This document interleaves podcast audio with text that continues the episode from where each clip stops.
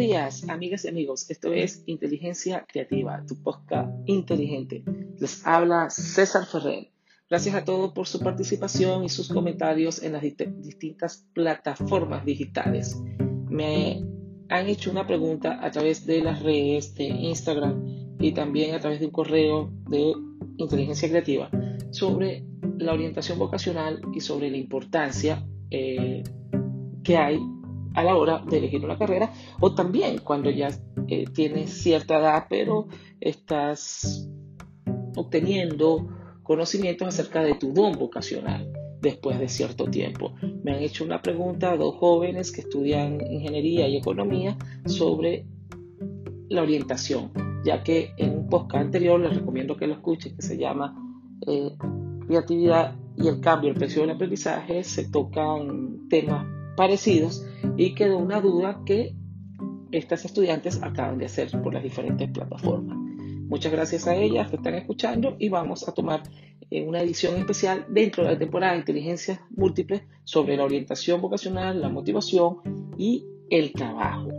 Y bien, la orientación vocacional ese es un proceso que llevan a cabo en estos momentos diversas instituciones educativas, psicólogos en el área y profesores que trabajan con el área de orientación, que en esencia en los actuales momentos en distintas partes del mundo es muy importante seguir eh, la orientación, la mediación de estos procesos porque le permite a los jóvenes, adolescentes, tomar las decisiones pertinentes de su verdadera vocación y de lo que van a estudiar no necesariamente tiene que ser en el grado universitario, también puede ser en otras áreas, talleres y preparación no académica, sino extracurriculares que también permiten eh, desarrollar la vocación y posteriormente nos llevan a, los distintos puestos de trabajo en el futuro.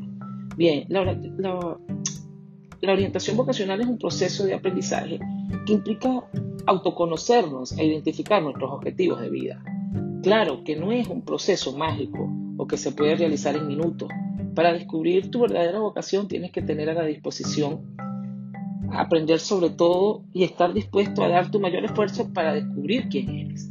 La orientación vocacional se convierte en esa guía para que cada uno pueda encontrar su camino, para que reconozcamos lo que nos hace diferente a otros y podamos celebrarlos. Hay tres cosas fundamentales en el proceso que se deben tomar en cuenta y las instituciones y los psicólogos, los mediadores y los padres orientadores de ese joven deben tener bien claro a la hora, a la hora de mediar. Y es la diferencia entre vocación, carrera y trabajo. Vocación. Muchos confundimos los conceptos de vocación, carrera y trabajo, pensando que son lo mismo. Sin embargo, no es así. La vocación va más allá de una carrera, se refiere a la huella que queremos dejar, nuestro llamado interior. Todos tenemos un llamado, pero a veces no es fácil identificarlo. Carrera. Otro error común es pensar que solo hay una carrera en específico para nosotros, que solamente una carrera se puede alinear a una forma de ser. La carrera vendría siendo el escalón para nuestro futuro y lo más importante es identificar qué queremos lograr para definir la carrera que nos acerca a eso. Trabajo. La vida no solo se trata de trabajar, trabajar y trabajar.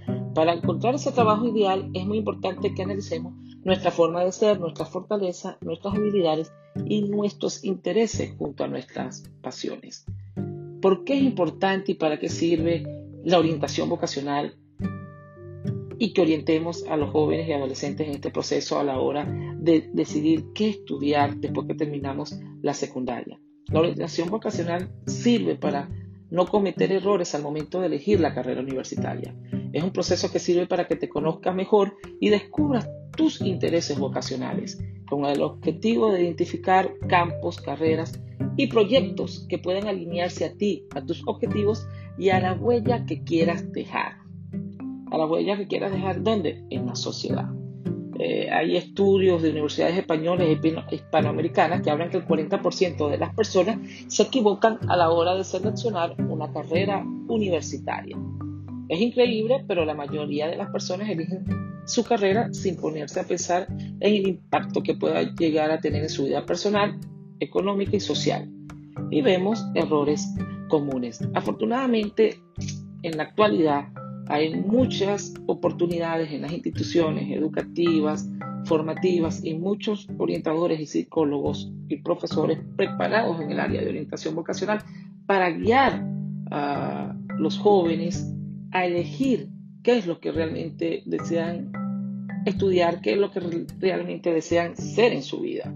Anteriormente, en ese concepto tradicional de educación, en ese concepto de hace 20, 30 años, que no es tan lejano, pareciera que no es tan lejano, pero está ahí hace 20, 20 años se pensaba que, bueno, que ibas a estudiar una carrera, voy a poner ejemplo, ingeniería química, eh, economía, contabilidad, y de eso ibas a vivir toda tu vida.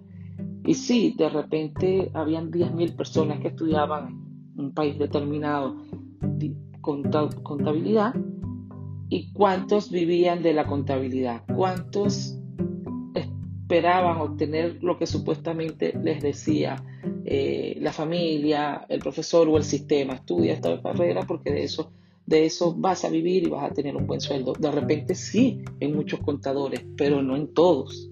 Igual pasa en cualquier ramo de la ingeniería o en cualquier ramo de la profesión. En el mundo actual, un mundo más digitalizado, un mundo más robotizado, donde hay muchas carreras universitarias que ya no son tan necesarias y cada día con la digitalización y robotización en el aprendizaje de la era digital van quedando las carreras o ciertas carreras van perdiendo campo laboral porque es una competencia digital. Hoy en día no se puede seguir pensando con ese concepto a los padres, a las madres y también a los que no somos tan jóvenes como de 20 años, que el concepto de, vocación, de educación, de trabajo no es el mismo de hace 20, 30 años. Son realidades totalmente distintas. Hoy en día, las grandes corporaciones como Amazon, como Google, como Apple, entre otras, Teslas y las que te puedas imaginar, invierten millones y millones de dólares en que sus empleados estén emocionalmente estables, que sea la vocación de trabajo y que se sientan bien en su puesto, indistintamente que tengan o no tengan una carrera universitaria, porque está demostrado estadística, emocional y científicamente que una persona que se sienta bien en su puesto de trabajo, una persona que se sienta bien en su entorno, es una persona que produce más y deja huella en la sociedad. ¿Qué es huella en la sociedad? Y a esto voy a lo que dicen los eh, escritores, los filósofos y los grandes psicólogos, y voy a tomar una frase del político, filósofo, escritor don Rómulo Gallegos, un venezolano a principios del siglo XX, dejó esta frase, que cada ser, ser humano deje huella en la sociedad, en el puesto donde se encuentre. Lo que quería decir don Rómulo Gallego, el escritor de Doña Bárbara, gran novela importante en Hispanoamérica, traducida a muchos idiomas, grabada en películas y telenovelas, y una serie que viene muy pronto en las diferentes plataformas, quería decir era que no importa en qué puesto de trabajo te desempeñes, si estás en el almacén, si estás como jefe, si estás atendiendo a un público, si eres un profesor, si eres un ingeniero, un economista, que lo hagas lo mejor posible. Y para hacerlo lo mejor posible y dejar huella, porque la huella no solamente la deja los artistas, el que está lejos de mí, sino el que está a mi lado, el que está a mi puerta, el que está al frente. Las huellas que se dejan en la sociedad es que yo, si estoy trabajando en el almacén, pueda atender bien a esa persona. Si yo estoy trabajando en la economía, que deje huella en la economía porque trabajo bien, lo hago porque me gusta. Y esa es la unión de la vocación de servicio que tiene en esa área, la orientación que tuvo esa persona y el trabajo que está haciendo, porque está viviendo de ello, pero también le gusta lo que está haciendo. No todas las personas en el mundo tienen la posibilidad de trabajar lo que quieren, no todas las personas, por diferentes circunstancias, pero una de las razones más grandes a nivel mundial es la orientación vocacional, que ha llegado tardíamente a, diversas partes del mundo, pero que en la actualidad hay una gran inversión, hay profesionales preparados que hay, que hay y siguen orientando a estos jóvenes. para que elijan la mejor decisión posible, porque no importa en qué trabajo te desempeñes o qué profesión o qué labor estés haciendo, lo importante es que puedas dejar una huella desde el punto de vista práctico y vocacional y porque lo sientas a la sociedad y a tu entorno. Como decía el maestro Gallegos, no importa en qué parte de la sociedad te encuentres, lo importante es que te guste lo que estás haciendo porque si te gusta lo vas a hacer bien y si lo haces bien generas huella en la sociedad, en tu compañero de trabajo, en tu empresa y en todo tu entorno, que al fin y al cabo va a influir en la sociedad. Ahora bien, ese concepto errado que lamentablemente siguen teniendo algunos profesores, algunas madres o alguna parte de la sociedad general, no estudia esta carrera porque de esa vas a vivir y te va a ir muy bien. Eso es un concepto totalmente desfasado.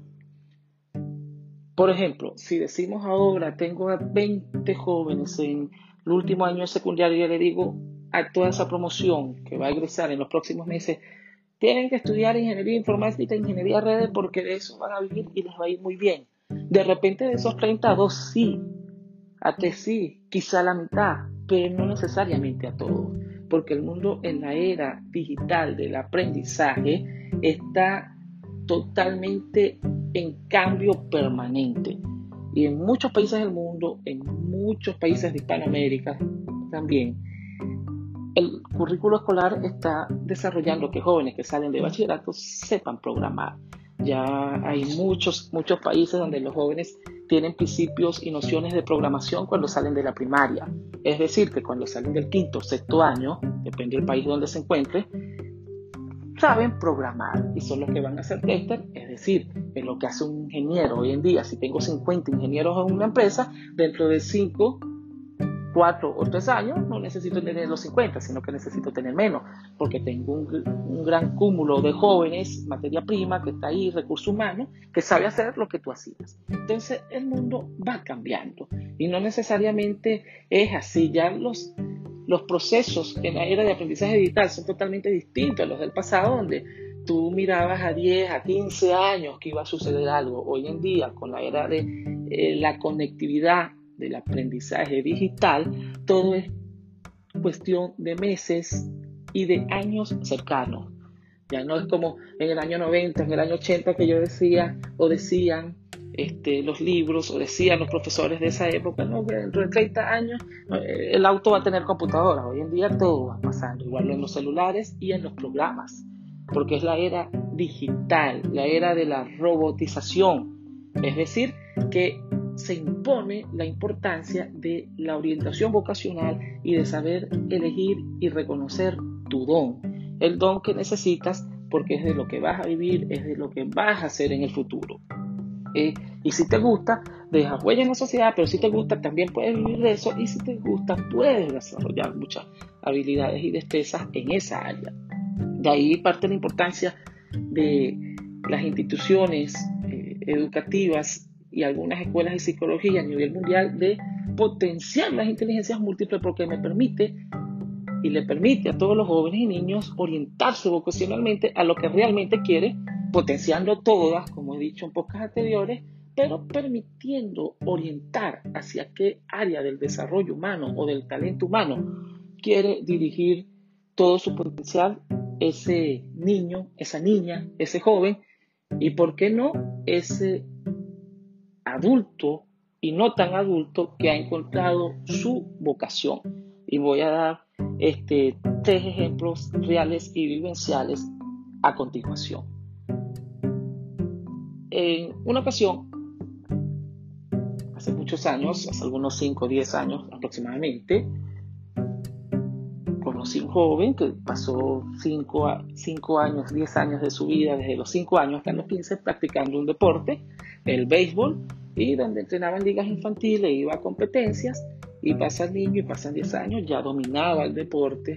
A los 15 años, un equipo de la Major League Baseball de Estados Unidos le va a proponer un, contrato para que en una isla del Caribe eh, aprenda a hablar en inglés con unos instructores específicos, pero también para que se vaya desarrollando, desenvolviendo en el deporte, con un contrato de 10 mil dólares por mes. al año 120 mil dólares. Parece increíble, un joven de 15 años, 120 mil, cualquiera aceptaría esto. El joven empieza a portarse mal en las prácticas deportivas, eh, empieza a comportarse mal en la institución educativa donde estudia, donde lo conozco, te había dado clase en años anteriores. Y bueno, llegan los conflictos, el psicopedagogo, el psicólogo.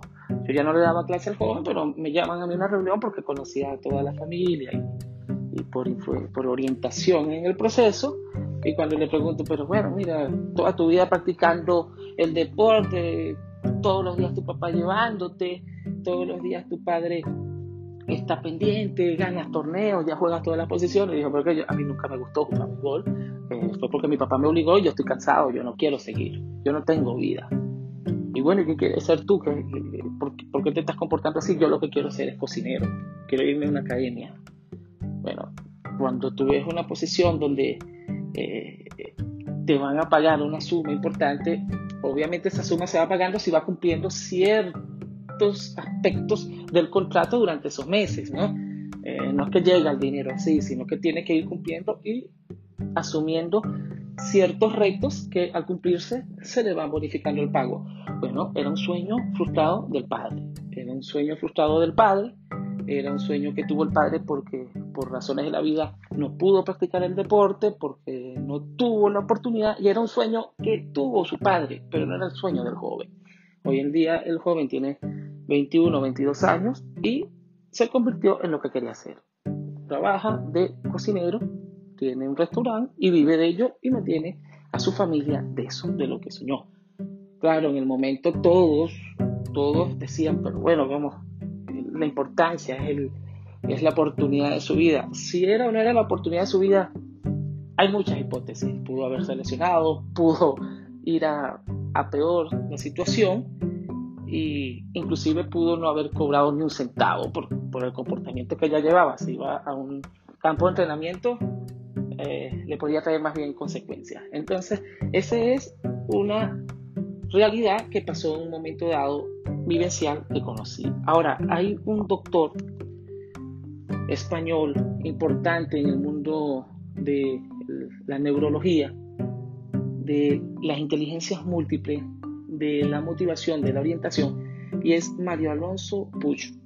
Mario Alonso Puch es un neurocirujano que ejerció durante 26 años de su vida este, en el hospital de Chicago, en universidades norteamericanas y españolas. Habla más de tres idiomas. Y pasa 26 años cuando le, llega a la hora de su retiro. Mario Alonso Push dice, bueno, ¿y ahora qué hago yo? ¿Qué hago? ¿Qué busco hacer? Un hombre de cuarenta y tantos años, ejercía la medicina de temprano, se graduó temprano, se esforzó en lo suyo, pero quería seguir aportando a la sociedad. Un hombre joven de 48 años. Y dice en sus conferencias y en sus libros, hay diferentes tutoriales de Mario Alonso Push, los pueden buscar en diferentes redes. Y él dice, bueno, ahora me tengo que reinventar, ¿qué es lo que, lo, que yo quiero hacer con mi vida? ¿Qué es lo que busco hacer con mi vida? ¿Cuál es mi don? ¿Qué, qué es lo que yo tengo, quiero dar? Aparte que dio mucho por la medicina y por la neurología y empiezan a decir de editoriales y compañeros y amigos. Pero bueno, Mario Alonso, ¿por qué no hace conferencias? Yo hace conferencias, ¿por qué no escribo un libro? Yo escribí un libro.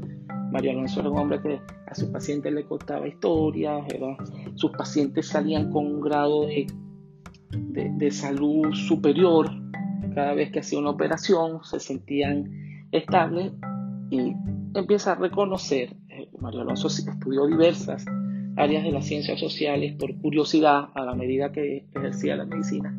Y dice, el don que yo tenía, que siempre tuve, uno de, mis dones fue la palabra, porque conecta con miles de personas, conectaba a una sala, conectaba con los médicos y tenía el don de la palabra.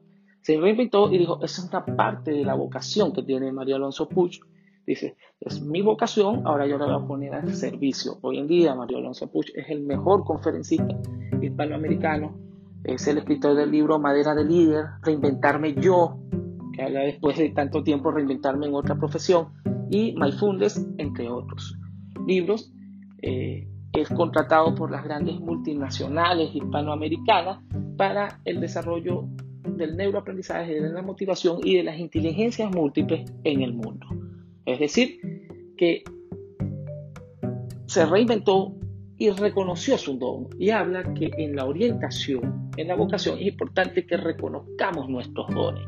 A veces no tomamos en cuenta nuestros dones. Un ejemplo, si yo soy un cocinero y me gusta y me queda cualquier comida espectacular con pocos, con pocos implementos y cuando tengo buenos implementos hago manjares y tengo amigos, compañeros, vecinos, conocidos que no logran hacerlo y que todo se deleitan con lo que hago en la cocina es porque tengo un don ahí. A veces a los dones no les prestamos atención, no, porque lo vemos que los realizamos con tanta facilidad y no los vemos como dones.